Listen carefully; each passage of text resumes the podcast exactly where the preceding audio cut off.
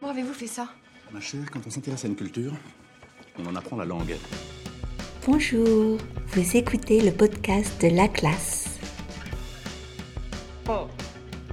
La saison 12 se consacre à la mode. Épisode 2, La marinière et Coco Chanel. Si vous écoutez ce podcast pour la première fois, bienvenue.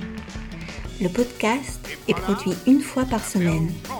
Pour obtenir les transcriptions et accéder à des exercices interactifs qui vous permettront d'améliorer votre compréhension, d'enrichir votre vocabulaire et de consolider votre grammaire, devenez abonné premium sur laclassedestelle.com.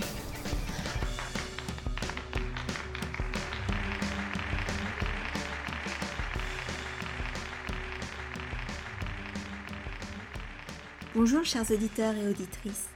Aujourd'hui, je vais vous parler de la marinière et de Coco Chanel.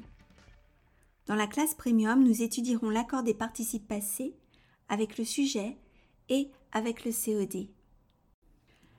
La marinière que nous connaissons aujourd'hui, c'est-à-dire ce maillot à rayures horizontales bleu et blanc, est différente de la première marinière. Ce que l'on appelait marinière, à l'origine, était une blouse à col marin qui a été très vite adoptée pour habiller les enfants afin qu'ils soient libres de leurs mouvements. La marinière aujourd'hui, que nous aimons porter avec une paire de jeans, a pour origine le tricot rayé en jersey qui faisait partie de l'uniforme des matelots et qui descendait jusqu'aux cuisses, car à cette époque, le slip et le caleçon n'existaient pas encore. Le nombre de rayures du tricot était précisé il devait avoir 21 raies blanches, larges de 20 mm, et 20 ou 21 raies bleues de 10 mm. Et pour les manches, 14 raies blanches et 14 ou 15 raies bleues. Pourquoi associe-t-on Chanel à la marinière? Tout simplement parce que Chanel portait elle-même ce maillot, qui, à cette époque, n'était pas du tout considéré comme un vêtement noble, puisqu'il était porté par le matelot qui se trouvait en bas de la hiérarchie de la marine. Coco Chanel aimait le porter avec des pantalons fluides, comme on peut le voir sur une photo en noir et blanc de l'entre-deux-guerres. Contrairement à ce que l'on peut penser, elle n'a jamais proposé la marinière dans ses collections.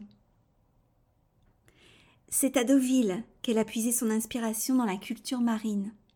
Elle s'est inspirée de la mer, du sable, du vent, des bateaux, des marins et de leurs tenues vestimentaires qu'elle a détournées pour les faire porter à des femmes de la grande bourgeoisie. D'ailleurs, elle a affirmé que, je cite, La mode n'est pas quelque chose qui existe uniquement dans les vêtements. La mode est dans l'air, portée par le vent. On la devine. La mode est dans le ciel, dans la rue. J'espère que cette histoire vous a plu.